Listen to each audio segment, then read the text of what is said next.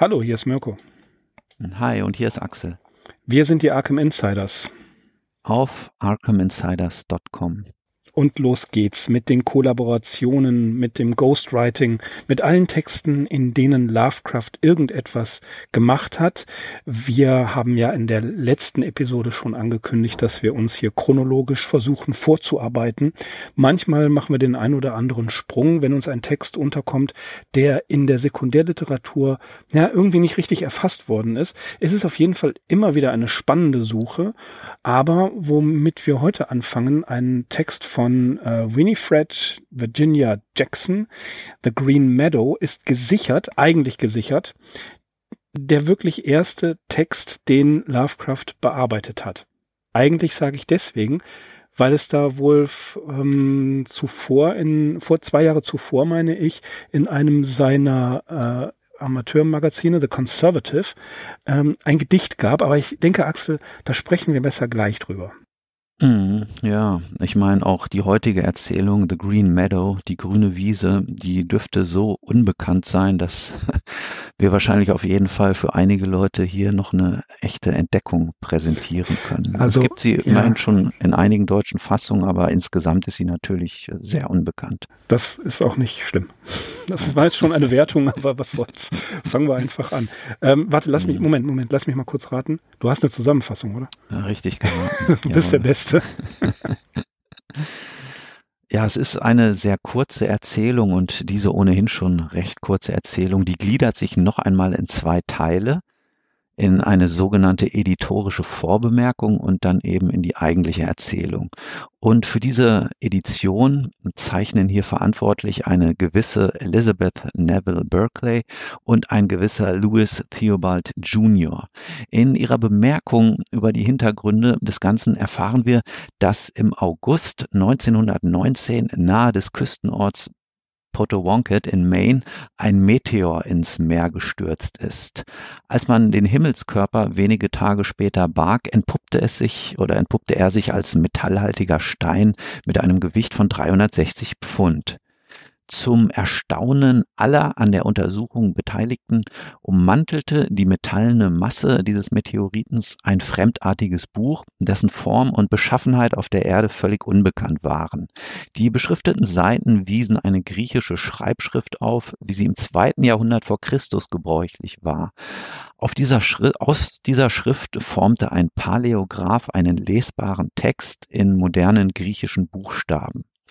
Da allerdings einige Seiten hoffnungslos verwischt waren, bleibt die nun folgende Geschichte nur ein Fragment, wenngleich natürlich, natürlich ein höchst bemerkenswertes Fragment. Wir haben einen namenlosen Erzähler oder auch eine namenlose Erzählerin. Ich werde im Folgenden einfach von einem Erzähler sprechen, aber wie gesagt, es kann sich genauso gut um eine Erzählerin handeln. Und ähm, dieser befindet sich in einer menschenleeren Küstenlandschaft. Im Hintergrund erstreckt sich ein uralter Wald bis ans Wasser. Unser Chronist wird von vagen Erinnerungen an gotteslästerliche Flüche und Verwünschungen gequält. Diese erinnerten Bilder oder Episoden stehen offenbar in einem bedrückenden Zusammenhang mit der ihn jetzt umgebenden schweigenden Ödnis. Dann sieht er auf einmal jenseits eines Meeresarms eine grüne Wiese, die ihm vorher durch den vom Wasser aufsteigenden Nebel verborgen geblieben war. Seine Blicke wechseln ängstlich zwischen den Bäumen und der Wiese hin und her. Unvermittelt beginnt jetzt der Boden, auf dem er steht, sich zu bewegen und von der Landschaft loszulösen. So treibt der Erzähler aufs Meer hinaus und im Rücken spürt er noch die Bedrohung, die von den Bäumen ausgeht und von den Wesen, die sich möglicherweise dort aufhalten. Doch schon droht neues Ungemach, denn die schwimmende Insel bröckelt ab. Seiner Todesahnung begegnet unser Chronist dadurch, dass er zu der grünen Wiese schaut, ein Anblick, der ihn beruhigt. Davon bringt ihn auch das Geräusch von Wasserfällen nicht ab, auf die er jetzt allem Anschein nach zutreibt.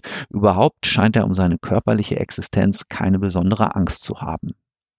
Wieder lenkt er den Blick zurück zu jenem bösen Wald, über dessen Bäumen sich jetzt schemenhafte Gestalten am Himmel verdichten. Es kommt zu einem Sturm, gleichsam ein Kampf der verschiedenen Elemente des Waldes, des Meeres und der Luft. Als sich die Naturgewalten beruhigen und den Blick wieder freigeben, sind Land und Bäume verschwunden. Die bisherige Stelle wird auf einmal unterbrochen von einem Gesang aus Richtung der grünen Wiese. In dem Lauscher werden Assoziationen geweckt an antike ägyptische Verse, die von Wesenheiten berichteten, welche ehedem die Erde bewohnten, jedoch weder von Menschen noch von Göttern als lebendig betrachtet wurden. Die treibende Insel verliert weiterhin an Boden, dem Erzähler freilich macht das nicht viel aus, denn Leben und Tod erscheinen ihm lediglich als Illusion. Auch wähnt er sich gar nicht mehr auf dem Planeten Erde und fühlt sich als ein Reisender, der zu einem Trip in die Unendlichkeit aufgebrochen ist. Nur schwach ist der Gedanke an Länder und Menschen, die er früher kannte und die er nun zurücklässt. Er befindet sich nahe der grünen Wiese und kann jetzt auch Einzelheiten ausmachen. Da sind moosbedeckte Felsen und Sträucher, zwischen denen sich Umrisse gewaltigen Ausmaßes bewegen. Wo viele Bewegungen vorkommen, ist auch der Gesang am lautesten. Auch das Geräusch der Wasserfälle nimmt jetzt wieder an Stärke zu. Endlich kann der Chronist die Quelle des Gesangs erkennen, doch seine Erkenntnis ist so schrecklich, dass er nicht davon zu berichten wagt. Blitzartig begreift er die Veränderung, die er durchgemacht hat, er, der in einem früheren Dasein ein Mensch gewesen ist. Seine letzten Notizen drehen sich um einen endlosen Zyklus der Zukunft, dem er nicht entrinnen kann, um das Schicksal eines unendlichen Lebens und er weiß jetzt, dass jenseits der ohrenbetäubenden Wasserfälle das Land Stetelos liegt, wo junge Männer unendlich alt sind. Mit dem Vorhaben, eine Nachricht über den drohenden Abgrund, dem er entgegenfährt, zu verfassen, bricht der Text aufgrund der Unleserlichkeit jäh ab. Ja, seltsam, aber so steht es geschrieben. das behalten wir jetzt bei. okay, um, ähm, where to begin? Vielleicht erstmal zeitlich eingeordnet. The Green Meadow wurde höchstwahrscheinlich geschrieben 1918 oder 1919. Das ist die Zeit, in der 1917 hat Lovecraft geschrieben Dagon, uh, The Tomb und uh, er ist gerade in dem Bereich, wo er ja die die Hochphase seiner Tätigkeit für den um, für die UAPA und die NAPA hat. Vor allen Dingen aber für die UAPA. Er ist 1918 als ähm, Präsident der UAPA gewählt worden. 1919 wird seine Mutter Susie ins Butler Hospital eingeliefert. Beyond the Wall of Sleep, The White Ship, The Statement of Randolph Carter und 1919 tatsächlich entdeckt er die Arbeiten von Danzani. Das nur ganz kurz, ähm, wie ich finde, sehr wichtig zur ja zur historischen Einordnung, weil nicht hundertprozentig klar ist, wann diese Geschichte jetzt wirklich in Kollaboration mit Winifred Jackson geschrieben wurde. Dazu kommen wir aber gleich noch. Über Winifred Jackson gibt es tatsächlich einiges zu, zu berichten. Winifred Jackson oder Jordan, äh, Winifred Virginia Jackson, geboren 1876, ja, sie lebte in Boston und in den Jahren 1918 bis 1921 hatten sie und Lovecraft einen sehr, eine sehr intensive Phase der Zusammenarbeit in Sachen Amateurjournalismus. Für die Amateurzeitschrift Silver Clarion schrieb Lovecraft für die Aprilausgabe 1919 eine biografische Skizze und für den United Amateur in der Märzausgabe 1921 sogar eine richtige kritische Analyse ihrer Werke. In seiner eigenen Zeitschrift The Conservative veröffentlichte Lovecraft einige ihrer Gedichte und veröffentlichte und er veröffentlichte wiederum in ihren Publikationen einige Gedichte und bearbeitete mit ihr drei Ausgaben der Amateurzeitschrift The United Cooperative von 1918 bis 1921. Es gibt sogar ein ja persönliches Gedicht, ein persönlich gewidmetes Gedicht von Weihnachtstag 1920, denn er hatte zuvor einen Brief mit einem Bild von ihr erhalten. On receiving a portrait of Mrs. Berkeley. Der Name Elizabeth Berkeley war in der Tat Winifred Jacksons Pseudonym. Interessant ist, dass George T. Wetzel und R. Allen Evans herausgefunden haben, in Klammern wollen, dass innerhalb der Amateurjournalistenszene beide mehr oder weniger schon als ein Paar angesehen worden sind. Interessant. Also eine quasi romantische Beziehung. Es gibt allerdings keine wirklich richtigen Belege. Bobby Deary, über den wir gleich noch sprechen werden, ähm, führt das auch an, aber auch er ist wie viele andere eher kritisch, was die Beweisführung angeht. Es gibt auch tatsächlich ähm, die überlieferte Phrase, dass jemand, dass sie, dass Sonja zu jemandem gesagt haben soll, ich habe ihn, also Lovecraft, von Winifred Jackson gestohlen. Interessant. Sonja sagt in ihren Erinnerungen auch, dass Lovecraft ihr gegenüber gesagt hat, nachdem sie ihn geküsst habe, er sei ähm, von an, noch nie von einer anderen Frau außer seiner Mutter geküsst worden. Interessant, das war natürlich vor 1919. Seit 1915 war Winifred mit dem Afroamerikaner Horace Jackson verheiratet, wurde aber 1919 von ihm geschieden, hatte anschließend eine Beziehung zum afroamerikanischen Dichter Stanley Brathwaite, der von 1878 bis 1962 gelebt hat und das, das ist etwas wirr. Also man kann es tatsächlich nicht richtig nachvollziehen. Ähm, sie waren bei der Gründung oder sie waren in der in die Gründung des äh, BJ Brymer Publishing Co. Verlags 1921 in irgendeiner Art und Weise ähm, ja beteiligt und Brathwaite hör, gehörte zur ähm, Harlem Renaissance. Also das waren alles Schwarzafrikaner und es gibt die Spekulation, ob eben Winifred Jackson tatsächlich selber schwarze Vorfahren hatte. Das ist, das kommt also nie wirklich klar raus. Ähm, das ist, das ist wirklich sehr interessant. Aus den bekannten Gründen können wir annehmen, dass Lovecraft vermutlich nichts davon gewusst hat von dieser Beziehung. Andererseits äh, gibt es die ein oder andere Hasstirade, als ähm, Brathwaite von ähm, mit der Springham-Medaille ausgezeichnet wurde. Ich habe diese Dinge allerdings nicht gefunden. Axel, wie sieht das bei dir aus? Hast du da was mitbekommen?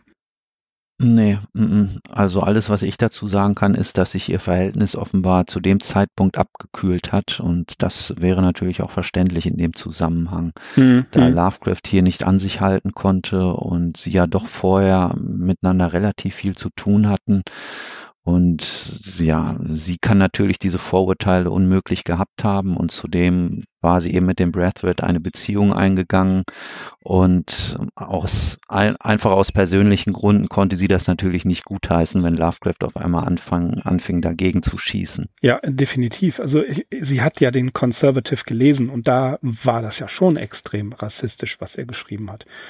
Es gibt äh, viele Texte, die eindeutig in diese Richtung gehen. Und das ist, ähm, das war auch für sie eindeutig. Und 1921 kam tatsächlich eine Art Bruch. Bei Amateur-Conventions im Juli und September 1920 sind sie sich das erste Mal persönlich begegnet. Ja, und danach bricht der Kontakt ab. Dass Winifred von seinen rassistischen Tendenzen gewusst hat, liegt auf der Hand. Wir müssen allerdings unbedingt erwähnen, dass H.P. Lovecraft im Juli 1921 Sonja bei einer NAPA Convention zum ersten Mal persönlich kennengelernt hat. So, 1921 findet der Bruch zwischen Winifred und äh, Lovecraft statt. 1921 lernt er sie kennen, lernt er Sonja kennen. Interessante ähm, Konstellation, wie ich finde. Kurzer Zeitsprung zurück. Im Conservative 1916 erschien unter dem Pseudonym Elizabeth Berkeley das Gedicht The Unknown Interessant übrigens der Titel The Unknown, der Unbekannte, aber das war tatsächlich von Lovecraft geschrieben. Gleichfalls schreibt Lovecraft am 12. September 1921 in den Briefkreis Galomo, dass auch das Gedicht The Peace Advocate äh, im Tryout von Juli 1917 zwar ihren Namen trägt, aber auch von ihm geschrieben wurde, um den Namen zu mystifizieren und ähm, ja mit solchen inhaltlich gegensätzlichen Texten auch diesen Namen bekannt zu machen. Und das finde ich eine eigentlich interessante Sache. Insofern ist möglicherweise The Unknown äh, die, die erste wirkliche, ja, das erste wir wirkliche Ghostwriting, denn es ist unter dem Pen, Pen, Pen Name, also dem, dem ähm, Pseudonym Elizabeth Berkeley erschienen, aber stammt von Lovecraft. Verworren, oder nicht? Mhm, absolut, klar. Ja. Ja, es ist ähm, schon, schon interessant. Winifred gab selbst ein Amateurjournal heraus, The Bonnet hieß es. Äh, sie lebte die ganze Zeit in Boston. Was haben wir noch? Sie schreibt seit 1910 oder schrieb seit 1910 Gedichte. trat 1915 in die UAPA ein und nach Lovecrafts biografischer Skizze war Winifred Jackson hier noch bei ihm Jordan genannt, in der gesamten Amateurszene eigentlich wirklich richtig bekannt, in der die also es ist jeder kannte ihre Texte und sie wurde auch, das kann man äh, auch richtig einschätzen, hoch geschätzt. Er schreibt sogar, dass keine Amateurpublikation als vollständig zu betrachten ist, wenn nicht mindestens ein Text von Mrs. Jordan darin enthalten ist. Das, das äh, hat er in diesem Essay geschrieben. Mhm. Äh, Lovecraft betont auch, dass, ähm, dass sie professionelle ähm, Publikationen, ähm, dass sie darin veröffentlicht hat, wie zum Beispiel im Newton Graphic, National Magazine und im Boston Transcript. Das sind ja also schon ja, ordentliche Zeitschriften, die keinen Amateurstatus mehr hatten. Und sie hat viel für die, für das Ladies Auxiliary Recruit Committee der United geleistet und wurde 1917 zweite Vizepräsidentin und wurde mit großer Mehrheit gewählt und 1918 wiedergewählt und sie war ebenfalls Präsidentin des United Women's Press Club of Massachusetts. Tja, und er lobt die große Bandbreite von Stil und Thema. Sie ist äh, zur Eastern State National School gegangen und später auf die Curry School of Expression, hat auch zwischendurch als Bibliothekarin gearbeitet. Und was ich äh, auch lustig finde, ist, dass er im März 1917 für den United Amateur für das The Department of Amateur Criticism eine, ja, eine Rezension auf das Gedicht The Unknown geschrieben hat, das Elizabeth Berkeley unter dem Namen Elizabeth Berkeley veröffentlicht wurde. Nochmal, es war äh, Lovecraft, der es geschrieben hat, und tadelt sie wegen der Kursivschrift. Die Hervorhebung der Kursivschrift ist nicht wünschenswert. Der Autor, Zitat, sollte in der Lage sein, alle erforderlichen Betonungen durch Worte hervorzuheben, nicht durch die Mittel des Druckers. Interessant ist hier, dass wir beispielsweise bei Dagon schon diese Kursivschrift haben und dass die Kursivschrift sich durch Lovecrafts Werk hin und her zieht. Wir müssen bedenken, er kritisiert einen Text, von Elizabeth Berkeley, den er in Wirklichkeit selbst geschrieben hat. Also hat er hier schon wieder dieses berühmte Tongue-in-Cheek, äh, also sein, so, so ein Insider-Witz gemacht, den er bei aller Ernsthaftigkeit seiner äh, Arbeit für den Amateurjournalismus hier tatsächlich als ein Gag gemacht hat. Ebenfalls wichtig ist zu wissen, dass The Green Meadow die erste Kollaboration mit einer Frau gewesen ist. Und ähm, tja, Bobby Deary in seinem wirklich ja, äh, wie heißt das? Deep Cuts. Deep Cuts in Lovecraft. In Lovecraft Wayne. In der Lovecraft Wayne. Da schreibt er, ähm, dass die Geschichte, über die wir jetzt endlich sprechen, The Green Meadow, tja, ein Sprungbrett war für das, was eines Tages der Cthulhu-Mythos werden soll. Ja, da bin ich eigentlich schon mitten im Thema. Ich glaube eher nicht. Oder? Aha. Ja, also über die Bemerkung bin ich auch gestolpert, bin ich dran hängen geblieben. Also so wegweisende Cthulhuide Elemente konnte ich da jetzt auch nicht drin ausmachen. Wir müssen tatsächlich weit zurückspringen in unserem Podcast, nämlich äh, ja zu den Folgen, als wir angefangen haben, uns mit Lovecrafts frühen Geschichten zu beschäftigen. Du hast es schon gesagt, die Geschichte ist äh, um 1919 entstanden und ja, sie befindet sich eben wirklich in der Nachbarschaft von Lovecrafts Frühwerken, die teilweise ja sehr Fantasy-lastig waren. Also auch zu einem Zeitpunkt, als er sich noch gar nicht so sehr mit Dunsany beschäftigt hatte.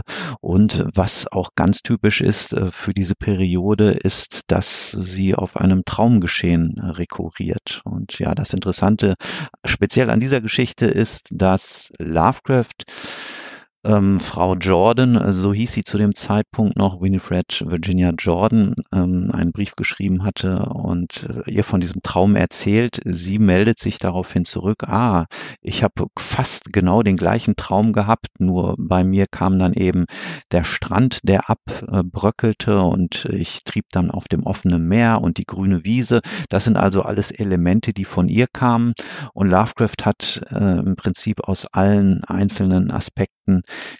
die er ähm, mit ihr ausgetauscht hatte, diese Geschichte geschrieben und zu Recht beansprucht er auch die Autorschaft für diese Geschichte. Also das merkt man dem Text natürlich auch an, äh, wie er formuliert ist und die sehr rationale Vorbemerkung, vor allem diese editorische Vorbemerkung, die hier akribisch Daten und Umstände verzeichnet, die dann aber diesem poetischen und traumhaften Geschehen gegenübergestellt wird. Das sind so richtig typisch Lovecraftige, äh, Lovecraft äh, ja, Trademarks. Ne? Da kann gar kein Zweifel bestehen, dass er wirklich diese Geschichte auch ausgeschrieben und formuliert hat. Auch die, die fingierte Herausgeberschaft ist ja so ein ganz typisches Lovecraft-Element, eben diese Arbeit mit dem Pseudonym. Genau, das, das ist es eben. Ähm, er sagt in einem Brief an Galomo, also Galpin, Lovecraft und Morton, das war ja dieser Briefzirkel, den sie hatten, ähm, am 12. September 1921, dass sie den gleichen Traum gehabt haben soll, aber er selber zweifelt so ein bisschen daran, dass äh, ja sie zur gleichen Zeit oder vorher den Traum hatte, sondern er vermutet mal, dass die, ähm, dass das Jordan den Traum danach hatte, nachdem er ihr seinen geschildert hat. Ja, also ja, das, das, ist, das ist total ist, genau. merkwürdig. Genau. Ich finde das, das sehr, sehr merkwürdig.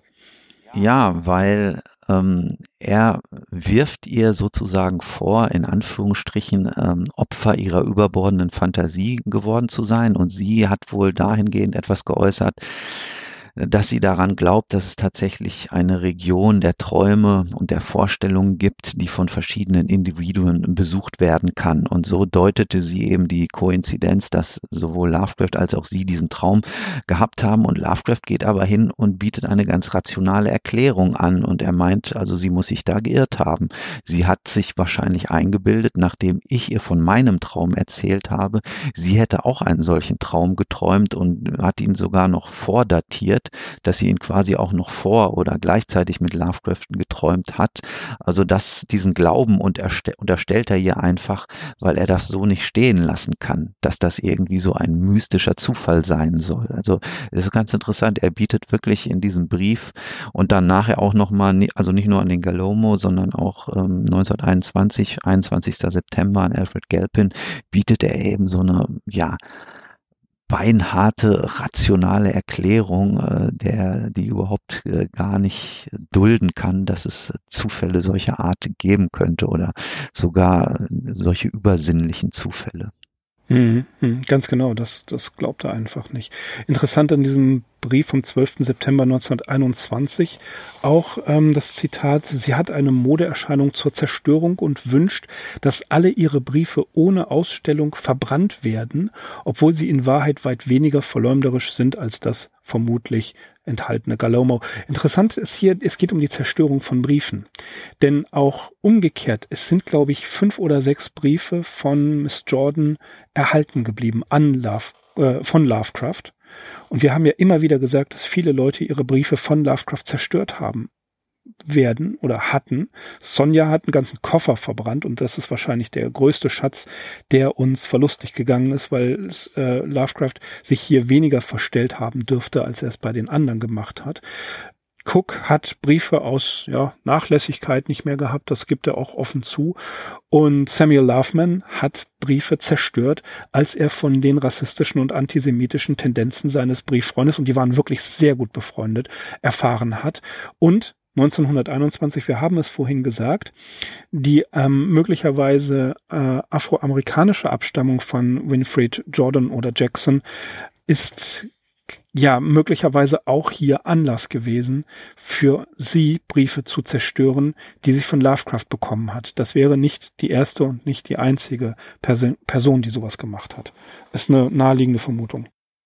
Ja, man möchte eigentlich oder kann gar nicht glauben, dass das so ein reiner Zufall gewesen sein soll oder dass sie die Sachen bei irgendeinem Umzug verloren hat, weil wie gesagt, beide waren zum Zeitpunkt ihrer Bekanntschaft wichtige Persönlichkeiten äh, im Amateurjournalismus für die UAPA Und beiden muss sich eigentlich auch klar oder beiden müssen sich darüber klar gewesen sein, ja, dass sie eben irgendwo diese Stellung auch eingenommen hatten. Und sie hat ja dann auch zwei Bücher sogar veröffentlicht mit Gedichten. Und allein um dieser Organisation willen wäre es sicherlich gut gewesen, ja, so einen entsprechenden Briefwechsel in irgendeiner Art und Weise zu archivieren. Das ist hm, meine, hm, hm. meine Vermutung. Ja, aber ich glaube, das war einfach ein sie, sie ist einfach sauer gewesen. Mhm. Denn das, ja. es konnte man, er konnte es einfach nicht verbergen. Das, mhm. das ist ganz klar. Und es gibt auch einen Brief an Reinhard Kleiner vom 5. November 1920. Ähm, der ist interessanterweise nicht in den Selected Letters erhalten, sondern in der Ausgabe aus dem Hippocampus Press Verlag. Letters to Reinhard Kleiner ist übrigens eine äh, Serie Hippocampus Press die könnt ihr euch ähm, besorgen. Die sind gar nicht mal so teuer und die sind ähm, gut editiert. Die haben nämlich ein, äh, einen Index hinten. Das finde ich immer sehr, sehr wichtig, dass man schnell darauf zugreifen kann und Fußnoten. Hervorragend. Ist natürlich von Joshi und Schulz herausgegeben. Äh, tja, die Sache mit den Arkham House Letters, vielleicht machen wir da mal noch irgendwas eigenes zu, äh, warum es wichtig ist, äh, das quer zu lesen der Nachteil bei der Hippocampus Press Serie ist einfach, dass sie immer nur an einen, manchmal auch an mehrere gerichtet ist. Ich habe hier vor mir Letters to Robert Block and Others und Letters to Alfred Galpin, aber das nur am Rande. Weil worum es mir hier geht, ist, dass äh, sie geschrieben hat oder dass er geschrieben hat, ich werde einen jordanischen Traum, finde ich auch interessant, Jordanian Dream beifügen, der sich Anfang 1919 ereignete. Hier sagt er Anfang 1919 und den ich irgendwann, und jetzt kommt's, ähm, und es geht um Green Meadow, äh, to weave into a horror story, in eine Horrorgeschichte verweben werde, wie ich es getan habe. Also für die äh, grüne Wiese. Tja, also der, dieser Traum der Jordan-Traum und der Lovecraft-Traum, das ist so eine Sache. Ich glaube, da finden wir höchstwahrscheinlich keinen, äh, keinen, keine einheitliche Betrachtung der Sache. Ich glaube schon, dass Lovecraft diesen Traum vorher gehabt hat und dass Winifred, sie hat es eigentlich nicht nötig, sie, sich in irgendeiner Weise bei ihm interessant zu machen. Ja, das war ihm sowieso, ich will nicht sagen egal, aber das daraus resultierende Gerücht, dass sie vielleicht ein Paar gewesen sind. Ich glaube, Eddie sagt das auch irgendwo. Ähm, hm, schwierig zu sagen. Und ich muss dazu jetzt sagen, ganz rein private Meinung, es gibt dieses Foto von, von Winifred Jackson und sie war eigentlich eine sehr attraktive Frau. Mhm. Ja, also das ist schon so, dass, äh, dass es ähm, ja, vielleicht Lovecraft ihn doch in irgendeiner Art und Weise interessiert hat. Ich glaube aber nein. Äh, es, es gibt ja, ähm, das habe ich mit Jesse Willis äh, neulich diskutiert, immer wieder Podcasts, gerade im ähm, englischsprachigen Raum, die Lovecraft kontinuierlich Frauenfeindlichkeit vorwerfen. So, Frauenfeindlichkeit richtig. Und zwar mhm. über das Maß dieser Zeit, dieser ja recht konservativ eingestellten Zeit und seiner ohnehin schon konservativen Einstellung über das Maß hinaus frauenfeindlich. Ja, kann ich nicht sehen, tut mir leid. Gib mir einen Beleg, hm. gib mir einen Beleg dafür. Hm. Einen richtigen. Es mag sein, dass er sich irgendwo mal äh, in so eine Richtung geäußert hat, brieflich, aber der Artikel, der von dir genannt wurde, der eben in dem Silver Clarion erschienen ist. Und wir haben auch schon früher darauf hingewiesen, der macht eigentlich ganz klar, dass Lovecraft eben äh, die Dichterinnen genauso anerkannt hat wie die Dichter, also die Frauen genauso wie die Männer. Absolut. Und ich glaube, das war in dieser Amateurjournalismusbewegung auch wirklich noch viel mehr Gang und Gäbe als in anderen Bereichen äh, der damaligen Zeit, dass Frauen da also relativ stark vertreten gewesen sind und also zumindest in dem Zusammenhang ist mir von Lovecraft auch wirklich keine Äußerung bekannt, wo er sich da irgendwie abfällig drüber geäußert hat. Also gerade dieser Text irgendwie Winifred Virginia Jordan, Associate Editor, der 1919 eben in dem Silver Clarion erschienen ist, das ist so eine eigene, so eine ganz ähm, eindeutige ja, Lobhudelei oder Lobpreisung, möchte ich mal lieber sagen, etwas neutraler. Und ja, einfach eine sehr, sehr freundliche Geste an eine Kollegin, an eine Dichterkollegin und an eine Redaktionskollegin und er ist da wirklich voll der Bewunderung und irgendwo muss er sie auch an einer Position gesehen haben, an der er sich natürlich selber nicht befand. Also sie hat teilweise, du sagtest es, als Bibliothekarin gearbeitet, hatte also einen Job, der immer in irgendwas mit Büchern zu tun gehabt hat. Das ähm, muss ihm gefallen haben.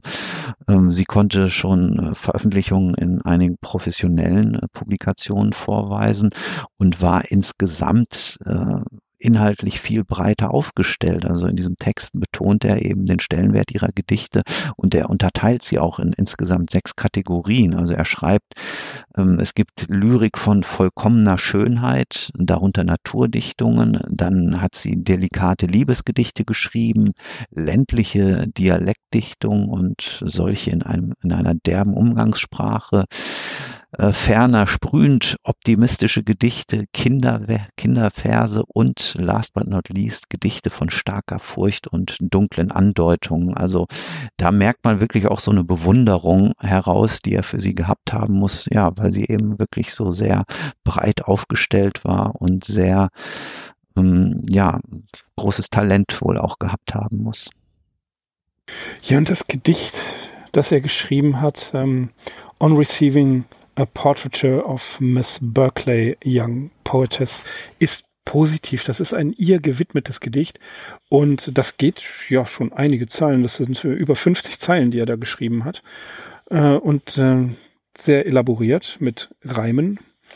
Das ist also, das, das würde er nicht machen, wenn er nicht von ihrer Eignung als Dichterin vollkommen überzeugt gewesen ist. Er hat zwei längere Texte geschrieben für den, äh, für den Amateurjournalismus. Und das sind ja nicht nur Lobhudeleien, sondern er meint es wirklich ernst. Also das lässt sich mhm. ganz klar sagen. Er, er geht hier auch gar nicht tongue in cheek, sondern ähm, also er macht hier nicht irgendwelche bösartigen Bemerkungen.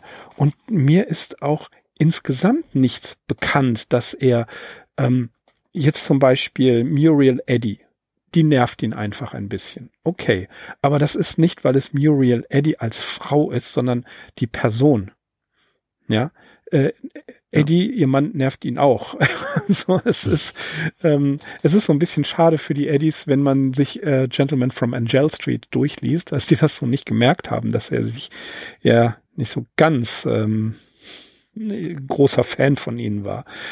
Aber äh, nichtsdestotrotz schätzt er Frauen als äh, Dichterinnen, als Amateurjournalistinnen sehr hoch ein. Das ist keine Frage und das ist ehrlich gemeint.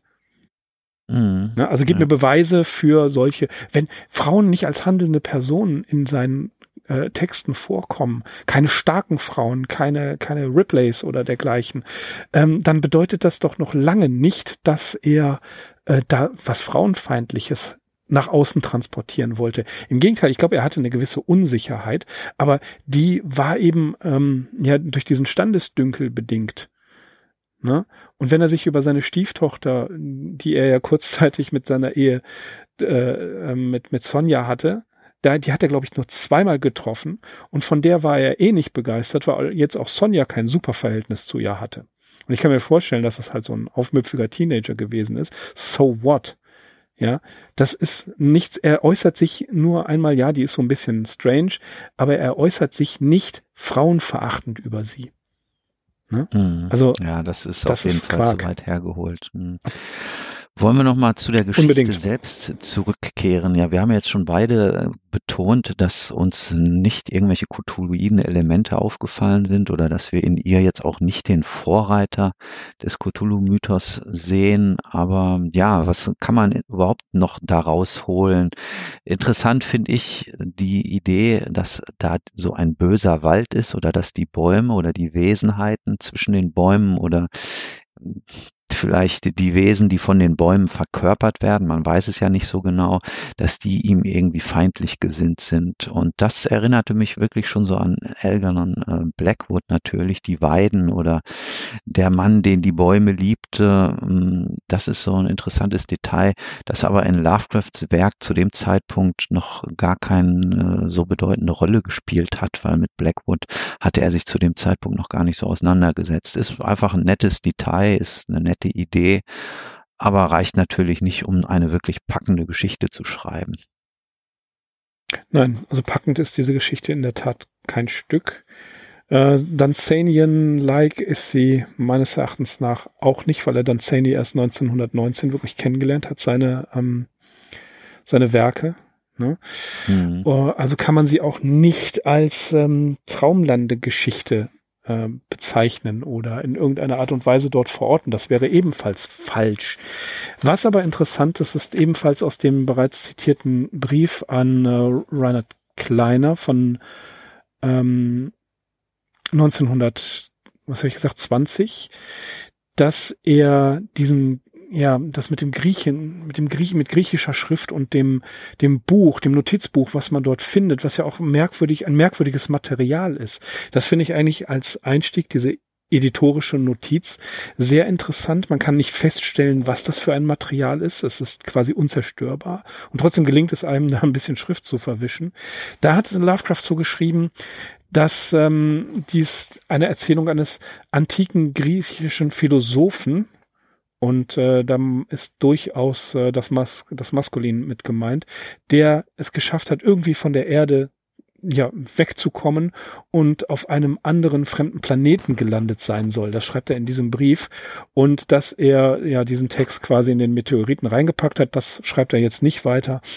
Aber tatsächlich, dass es von einem Menschen von der Erde stammt, der diesen Text in irgendeiner Art und Weise zurückgeschickt hat. So, schreibt er da drin. Und äh, ja. das ergibt aber trotzdem keinen Sinn. Das muss man auf jeden Fall wissen, weil das ergibt sich nicht aus der Geschichte Nein. selbst. Und dass man hier jemand hat, der wohl offenbar irgendwie auf einem anderen Planeten gelandet ist, das wird natürlich erwähnt. Ansonsten haben wir viele Details, die wenn man es wirklich nicht weiß, die man eigentlich nur irgendwie symbolisch deuten kann. Diese Wasserfälle, der Gesang, die grüne Wiese, die Naturgewalten, die sich irgendwie einen Kampf liefern, die bösartigen Bäume, das sind ja alles Dinge, die, ja, wie gesagt, eigentlich nur so als Symbole angesehen werden können. Umso interessanter ist eben diese Hintergrundgeschichte, die Lovecraft sich eigentlich ausgedacht hatte. Ne? Und dann äh, ergibt das teilweise eben einen Sinn. Warum sollte dieses Notizbuch in einer griechischen Schreibschrift verfasst sein? Warum ist ähm, in der Geschichte selbst auf einmal von irgendwelchen äh, antiken ägyptischen Versen die Rede. Ne? Da haben wir halt den griechischen Philosoph, der eben auch mit der Dichtung und den Lebensanschauungen der anderen antiken Länder vertraut gewesen ist. Ja, aber es gibt, ergibt unterm Strich leider alles kein rundes Bild. Wenn man die Geschichte nur so für sich betrachtet, wie gesagt, man muss sie in Zusammenhang mit Lovecrafts Frühwerk sehen. Dann findet man so einzelne ganz interessante Details. Ich habe ja das Land Stetelos erwähnt, das hier völlig willkürlich genannt wird am Ende der Geschichte. Wir finden es auch erwähnt in The Quest of Iranon, äh, Iranons Suche. Auch so eine dieser ja antikisierten äh, frühen Geschichten von Lovecraft, diese fan sehr fantasy-lastigen Sachen. Also wir reden hier gar nicht von einem Horrorautor. Äh, die haben wir im Podcast Nummer 122 besprochen. Also wir haben schon auch so gewisse Querverbindungen. Aber ich stimme dir natürlich zu.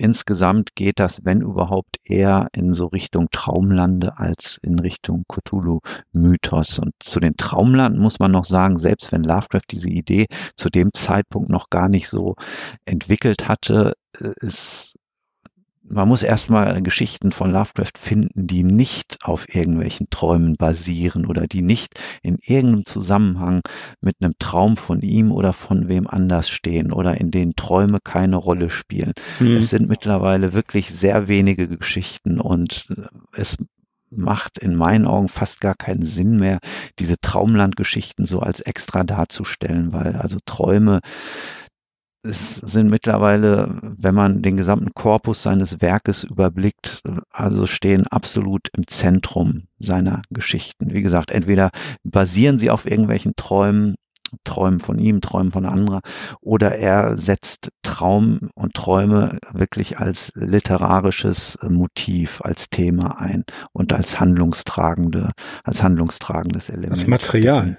Material. Als Material. Material, was ähm, Kleiner Spoiler, in einer der neuen Sigma 2 Foxtrot Folgen spreche ich auch ähm, mit der Autorin Petra Grell über Träume Lovecrafts. Das war jetzt nur ein Spoiler, ein kleiner Appetizer. Ihr wisst, ihr habt's gelesen, Sigma 2 Foxtrot kehrt zurück. Und ähm, ja, stay tuned. Ihr werdet, ihr werdet es mitbekommen. Ähm, ja, kurz nochmal zu The, The Green Meadow oder was länger. Was du gerade gesagt hast, ist wichtig. The White Ship beispielsweise, eine ähm, Erzählung, die man den Traumlanden zuordnen kann, beziehungsweise den Dunsanian Stories erschien oder hat er geschrieben, bevor er Dunsany gelesen hat. Das, was wir hier an Elementen haben, wir können ruhig davon ausgehen, dass 1918 diese Geschichte auch wirklich geschrieben worden ist.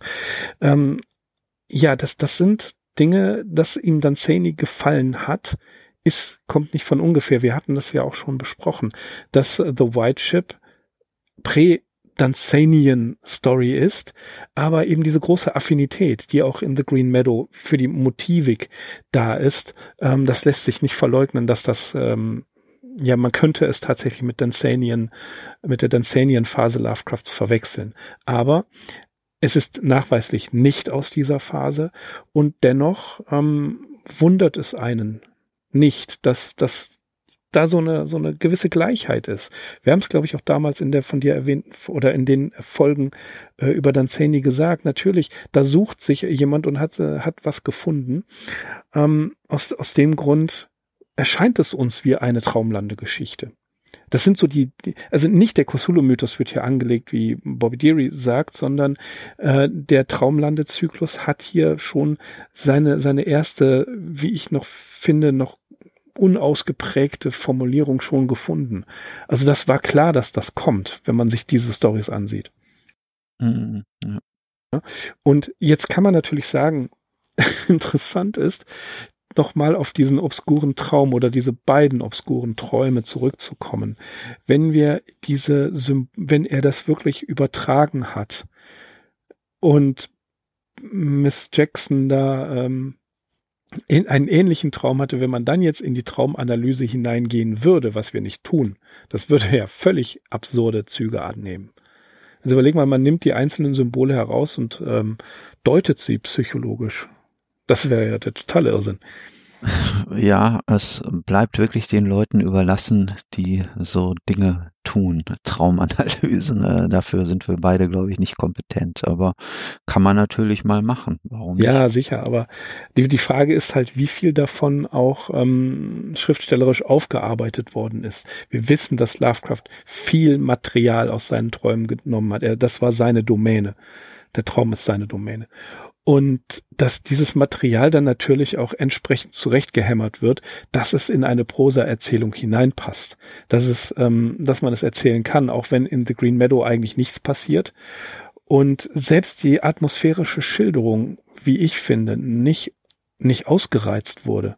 Da ist nichts, was passiert. Da ist auch nichts, was unheimlich ist. Es gibt so ein Element, da beschreibt er, wie er sich den Wald anschaut und da sind dann Dinge, da ist etwas, was bedrohlich erscheint. Erinnerst du dich? Ja. Er blickt so zurück und dann, dann erscheint ihm da irgendetwas bedrohlich zu sein. Das ist ein Element, was immer wieder in Filmen und Serien verwendet wird, dass man den Schrecken nicht ausmachen kann. Ja, er ist nur angedeutet. Und dann irgendwann kommt das Monster auf, der Bruce-Effekt aus, äh, äh, der weiße Hai. Ne? Also das Monster kommt ja erst mhm. ganz, ganz, ganz zum Schluss. Und das wird ja immer wieder zitiert, bis man einfach nur weiß, okay, jetzt führt der Regisseur das Thema ein und so weiter und so weiter. Und bei Lovecraft ist es hier genauso. Es ist natürlich nicht so super spannend ausgearbeitet, aber ich finde zumindest dieser Punkt, wie er da etwas Unheimliches im, im, in, in dem Wald entdeckt und dann dieses ja langsam kleiner werdende Stück und du hast es gerade in der Zusammenfassung gesagt, er guckt auf die, auf diese grüne Wiese und ja, das, das beruhigt ihn quasi. Ne? Das ist wie das, das, ja, das gelobte Land, was er entdeckt, aber er muss zuerst fast schon Reise des Helden, obwohl das alles nicht ausgearbeitet ist, erst durch diesen Schrecken gehen und diesen, dieser Schrecken ist hinter ihm und er schaut vorne auf das gelobte Land. Das ist fast wie bei Benjamins äh, Engel der Geschichte, muss man sagen. Wie gesagt, wir haben es hier wirklich nicht mit einem Horrorautor zu tun und das gilt für einige von diesen früheren und fantasy-lastigen Geschichten von Lovecraft. Also da käme man gar nicht auf die Idee, dass er dann so Sachen wie ähm, den Ruf des Cthulhu oder ähm, der Schatten aus der Zeit oder Berge des Wahnsinns machen würde von so Kloppern wie der Hund äh, oder Pigments Modell gar nicht zu reden. Das ist eigentlich ein ganz schönes Merkmal, finde ich, dass er hier wirklich versucht, viel mit anderen Andeutungen zu arbeiten oder eben auch in anderen Geschichten, äh, ähnlich gearteten Geschichten aus dieser Phase, gerade wenn er versucht, auch so die Schönheit und den Zauber irgendwelcher antiken Landstriche zu beschreiben oder irgendwelche außerirdischen Landstriche. Hm, ja, da ist er relativ, geht er relativ behutsam vor und ja, arbeitet sehr viel mit Assoziationen, Andeutungen und hält sich da also zurück. So ist da längst nicht so so ähm, detailliert und ausufernd wie in seinen bekanntesten Horrorgeschichten. Ja, aber die, die Geschichte, die kurz, die fast gleichzeitig ähm, geschrieben wurde, The White Ship, also wir müssen es so in diese, in diese Richtung sehen, die hat doch viel mehr atmosphärische Dichte als The Green Meadow. Klar, das ist so vom literarischen Standpunkt ist das auf jeden Fall das bessere Beispiel. Dass er übrigens aber schon natürlich auch sich als Horrorautor versucht hat, beweist ja aber so eine Sache wie Dagon. Die können wir natürlich viel eher unter diesem Stichwort betrachten. Mhm, und ja, definitiv. Gerade, aber das ist trotzdem, ist, wie gesagt, ist so eine interessante Entwicklung, die man dabei Lovecraft feststellen kann, dass er auch immer mal wieder ja, also es ist nicht so eine lineare Entwicklung, die er durchgemacht hat. Ich glaube, das haben wir schon mal festgestellt, mehr als einmal, sondern ja, es gibt immer wieder so Rücksprünge bei ihm und er versucht dann alte Ideen auch mal wieder neu aufzugreifen und so gesehen markiert eben Dagon jetzt auch nicht eindeutig den Standpunkt äh, oder den Startpunkt des Horrorautors, sondern es war so ein erster Versuch. Das wird später wieder aufgegriffen, aber nach Dagon, ne, das haben wir ja mit diesem Podcast äh, denke ich mal, auch eindeutig bewiesen, kam wirklich noch relativ viel so Fantasy-lastiges Zeug. Und da hat er sich wirklich noch einige Jahre dran abgearbeitet. Hm, ja, das liegt aber auch mit daran, dass er ähm, The Tomb veröffentlicht hat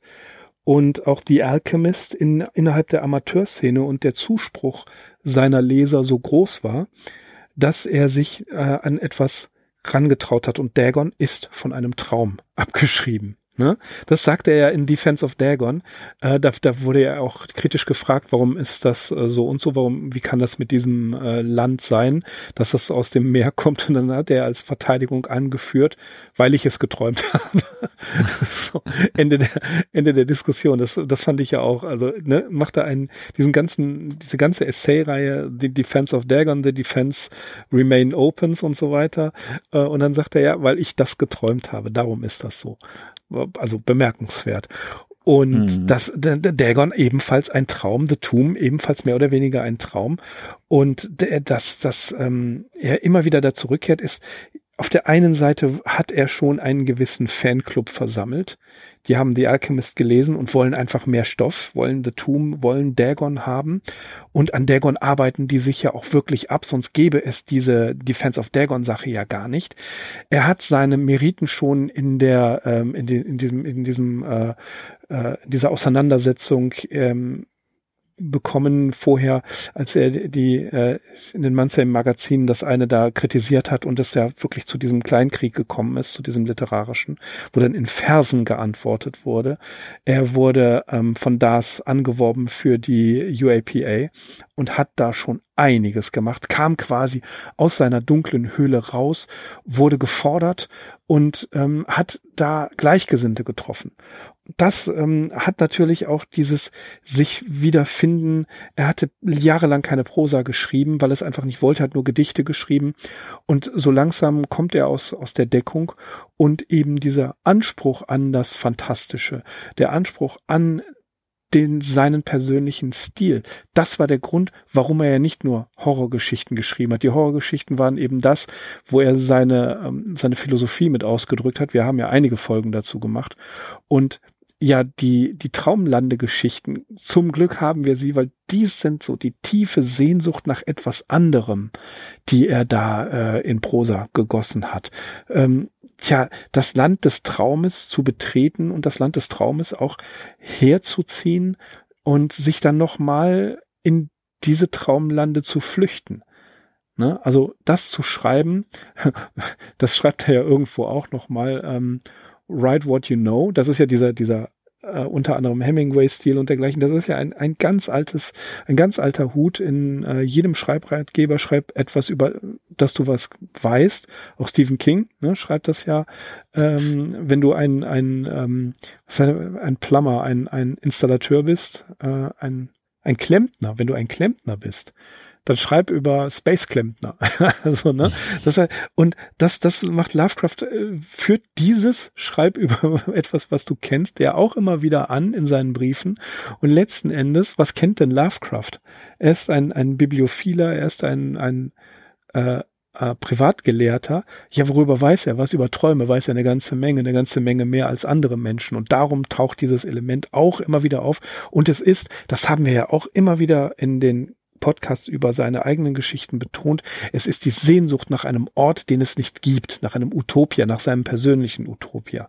Und äh, ne, deswegen sind diese Traumlande-Geschichten so wichtig. Und bei The Green Meadow ist es vielleicht symbolisch diese grüne Wiese. Wir wissen nicht, welches Element exakt von ihm stammt, wie hoch sein Anteil an der Bearbeitung war. Aber ich glaube schon höher, als man denkt. Ja, doch, er schreibt das deutlich. Also die Jackson hat wirklich nur dieses ähm, Skelett, den das Traumskelett geliefert und er hat sie geschrieben und die grüne Wiese stammt zum Beispiel von ihr. Das ist auch nicht verwunderlich, weil wie käme Lovecraft auf sowas? Das ist sehr ungewöhnlich für ihn. Das hat sie wohl mit ins Spiel gebracht. Ähm, ja, also die Einleitung ist ganz klar von ihm und dann äh, diese interplanetarische Reise, die den äh, antiken, den griechischen Philosophen dann eben auf einen anderen Planeten verschlägt. Das ist typisch für ihn.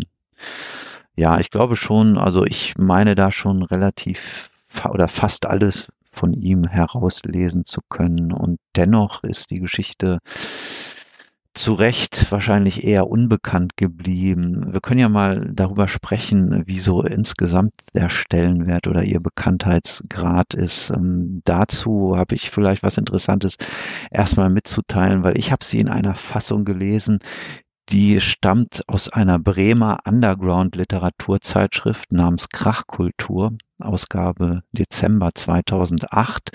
Und da gibt es auch eine Pressemitteilung von dieser Krachkultur und darin heißt es, mit der bisher nur an entlegener Stelle publizierten Kurzgeschichte Die grüne Wiese von H.P. Lovecraft gemeinsam mit Winifred Virginia Jackson 19 18, 1919 verfasst, macht die Krachkultur eine wunderbar poetische Regressionsfantasie wieder zugänglich, die mehr als nur erahnen lässt, weshalb der zu Lebzeiten verkannte Autor heute zu den bedeutendsten Klassikern der unheimlichen Literatur zählt. Also das ist schon interessant, eine wunderbar poetische Regressionsfantasie, überschneidet sich teilweise mit dem, was wir auch festgestellt haben. Ähm, natürlich, wir haben hier so einen Sehnsuchtsanteil in der Geschichte. Ob das jetzt so wunderbar poetisch ist und ob man ausgerechnet diese Geschichte wieder hätte hervorholen müssen, um sie äh, nochmal abzudrucken, das sei dahingestellt. Ähm, die äh, Übersetzung, auf die sie sich hier beziehen oder die da abgedruckt ist in der Krachkultur, die stammt von Joachim Körber und dann kommen wir, glaube ich, zu deiner Ausgabe, wo du sie gelesen hast, nehme ich mhm. an. Ja, ich habe sie nicht in, auf Deutsch gelesen, tatsächlich. Ich habe in sie, der ähm, hm? Edition Fantasia. Nein, die habe ich gar nicht. Ach so, okay. Nein, ich habe, ähm, wie gesagt, jeder, der den Podcast verfolgt, weiß meine eher kritische Einstellung zu der Ausgabe von Edition Fantasia. Ich habe sie gelesen in der ähm, Arkham House Ausgabe The Horror in the Museum and Others. Tatsächlich. Ah, okay, mhm. es gibt, das hätten wir vielleicht gleich am Anfang sagen sollen, aber wir werden es auf jeden Fall in die Show Notes packen. Wer jetzt einfach die Geschichte mal lesen möchte, ohne sich gleich äh, die Edition Fantasia Ausgabe oder diese Krachkultur zuzulegen. Ähm, der kann das online tun. Also sie ist erstmal erschienen, das müssen wir natürlich so sagen, in dem Fester Verlag, Die geliebten Toten. Und der Fester Verlag hat ja immer relativ ausführliche Leseproben als PDF-Dateien von seinen Büchern online gestellt. Und ja, wie es der Zufall so will, ist eben die grüne Wiese die erste oder mit einer der ersten Geschichten oder ist es, glaube ich, wirklich die erste in dem Band Die geliebten Toten. Und da diese PDF-Leseprobe ungefähr 10, 12, 15 Seiten, ich habe sie jetzt nicht gezählt, umfasst. Die Geschichte selbst aber nur ungefähr drei Seiten lang ist, könnt ihr sie eben komplett online in dieser Leseprobe schon einmal gutieren und euch eine eigene Meinung dazu bilden. Mhm. Wir setzen den Link ja. auf jeden Fall in die Show Notes. Genau, und ich, wir, wir würden uns sehr freuen, wenn ihr eure Meinung in die Show Notes, äh, Quatsch, in die Show Notes, in die Kommentare unter den Show Notes setzen würdet. Das würde mich nämlich auch wirklich brennend interessieren, was ihr von der grünen Wiese haltet. Wirklich. Also ich finde sie schwach, aber bitte ähm, schreibt eure, eure Meinungen, eure Kommentare in den Kommentarbereich unserer Seite, denn äh, wir freuen uns grundsätzlich über Kommentare. Aber gerade was diese Geschichte angeht, würde mich sehr interessieren, was ihr davon haltet. Und sie ist nicht lang. Eben, das ist das Gute an. genau, man verschwendet nicht wirklich Zeit. Vielleicht ähm, bin ich auch zu streng in dem Urteil, weil ich einfach das, das, das Schwergewicht The White Chip direkt daneben habe, weißt du? Und äh, das, das ist einfach ein ganz andere Story, ganz anderes Ding und ähm, für mich viel, viel gehaltvoller, viel schöner als äh, The Green Meadow. Bei allem, was da angedeutet ist, ähm, ja, change my mind, bitte. Ja, das schon. Nichtsdestotrotz ist es immer wieder schön, sich in äh, der Form dieses Podcasts eben mit Lovecrafts Werk, auch da, wo es nicht so stark ist, äh, zu befassen, weil es einfach Spaß macht, äh, diese Zusammenhänge hinter diesen Geschichten zu identifizieren, ähm, zu erfahren, mit wem hat er zusammengearbeitet, wie ist sowas, auch so ein eigentlich unspektakulärer Text entstanden, ne? wie ist die Entstehungsgeschichte, wo wurde sie veröffentlicht und was hat Lovecraft eigentlich damit beabsichtigt, was nicht so direkt aus der Erzählung selbst hervorgeht. Also all das, worüber uns wir jetzt hier immer so eine gute Stunde unterhalten. Und in dem Zusammenhang hat sie natürlich ihre Berechtigung und ihren Stellenwert in Lovecrafts Werk. Also mhm. ich würde jetzt nicht sagen, dass der Podcast zu dieser Geschichte vertane Zeit ist. Nein, es ist, es ist niemals vertane Zeit, was für die Arkham Insiders. Das ist das einzige Highlight, was ich habe. Und mhm. natürlich für Sigma 2 Foxtrot. Und natürlich für mhm. Rewrite Podcast das sind so meine drei Highlights. Da mache ich wahnsinnig gerne was für. Ja, wobei bei Sigma to Foxtrot werden ja schon so ein bisschen Rosinen herausgepickt, während Klar. wir hier bei diesem Podcast natürlich wirklich einfach auch verpflichtet sind, alles, äh, wo Lovecraft drunter oder drüber steht, durchzunehmen. Und ja, es ist kein Geheimnis, dass es da einfach stärkere und schwächere Sachen gibt. Aber, ja, aber angesichts des Anspruchs, das Gesamtwerk eines Autors so zu beleuchten, so vorzustellen, von der Biografie ganz abgesehen, erübrigen sich eben solche Maßstäbe. Also sie ergeben dann in meinen Augen schon keinen Sinn mehr, weil man bekennt sich irgendwie dazu, zu dem Gesamtwerk und ja, das Bekenntnis ist dann eben auch allgemein, zumindest geht mir das so. Ja, also ich finde es keine lästige Pflicht. Manchmal ärgere ich mich wirklich, dass äh, die Geschichte nicht super ist, aber du sagst es, wir haben uns verpflichtet, aber es ist eine schöne Pflicht. genau. ich finde sie großartig. Nochmal ein kurzes Wort übrigens äh, zur nächsten Geschichte. Poetry, po Poetry and the Gods Poesie und die Götter, die heißt sie. Und tatsächlich, die zweite nachweisbare Überarbeitung oder Gemeinschaftsarbeit ist mit äh, Anna Helen Crofts, einer Dame. So, dann mhm. folgen, mhm. dann folgt was anderes. Dann äh, haben wir Zusammenarbeiten mit Sonja Green. Dann kommen Zusammenarbeiten mit Zelaya Bishop.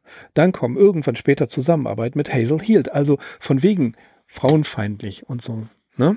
Also mhm. da könnt ihr gerne versuchen, mein Mind zu changen. Das, das äh, ja, es gibt Tendenzen, die sind ein bisschen so äh, Old White Man, weiß ich. Aber die gibt's überall. Und bei Lovecraft ist es aber so, dass er das nie nach außen getragen hat, in einer Art und Weise, die wirklich als äh, Angriff, als frauenfeindlicher Angriff zu missverstehen ist. Nicht, kann ich mir nicht vorstellen, dafür war er viel zu höflich. Ne? Ja, er ist halt nicht äh, Tja, der Typ Hemingway, der irgendwie über harte Kerle schreibt, irgendwelche äh, Frauengeschichten so privat am Laufen hatte, irgendwelche Dramen da erlebt hat, so, das hat bei ihm, deswegen kommen Frauen auch nicht als Handelnde bei ihm vor. So Beziehungen zum äh, weiblichen Geschlecht haben für ihn eben keine Rolle gespielt. Also außer die kurze Ehe dann hm. Sonja und das hat ihm nichts gegeben. Er hat da nicht weiter nachgesucht. Er wäre auch heute kein Kandidat für irgendwelche Datingportale, da bin ich mir sicher. Wenn es irgendwo äh, einen Gleichklang der Seelen gegeben hätte, gerade im Hinsicht äh, auf äh, die Ansichten über Literatur oder Poesie, ne, dann war immer schon, immerhin schon mal eine Tür geöffnet bei ihm, aber ansonsten, ja, hat er sich da nicht groß drum gekümmert. Und so ist das eben. Genau, genau. Also insofern finde ich, also, also das wird immer so reingeworfen in die Diskussion, aber ich bin ein Fan von Belegen, gerade was solche Thesen angeht. Mhm. Ne? Gut, aber für heute The Green Meadow, die grüne Wiese, die sehen wir alle am Ende des Horizonts, ist ein verheißungsvolles Land, das wir vielleicht nicht erreichen, weil uns der Boden unter den Füßen ganz einfach wegbricht. Äh, was, was diesen Aspekt angeht, kann man tatsächlich drüber nachdenken, was es bedeutet, zu überlegen, erreichen wir unser Ziel? Ist, ist das, was wir am Ende des Horizonts sehen, wirklich ähm, ja, diese grüne Wiese, das Verheißungsvolle, ist es erreichbar oder scheitern wir auf dem Weg dorthin? Ist es unsere Sehnsucht, die wir am Horizont sehen? Äh, und was sind die Schrecken, die aus dem Wald aufsteigen, die wir nicht klar erkennen können, die uns aber bedrücken und vor denen wir in irgendeiner Art und Weise fliehen wollen? Das kann man lesen in The Green Meadow. Und äh, wie Axel schon sagte, lest euch die Geschichte durch, schreibt was in die Kommentar, in den Kommentarbereich. Würden wir uns sehr, sehr drüber freuen. Und ich würde vorschlagen, wir verlassen das Eiland der Verheißungsvollen, bevor uns das letzte bisschen Erde unter den Füßen komplett wegbricht. Ich, ich sag nur seltsam, aber so steht es geschrieben. seltsam oder so, seltsam, aber so wurde es gepodcastet bei den Arkham Insiders. Alles klar. Okay. Beim nächsten Mal Poetry and the Gods. Poetry and the Gods. Schauen wir mal, was uns die Poesie dazu bringt. Okay, wir verabschieden uns und wir bedanken uns wie immer recht herzlich für euer Zuhören. Herzlichen Dank und verbleiben mit den allerbesten Grüßen. Ich bin Mirko. Ich bin Axel. Wir sind die Arkham Insiders. Auf arkhaminsiders.com. Macht's gut. Ciao.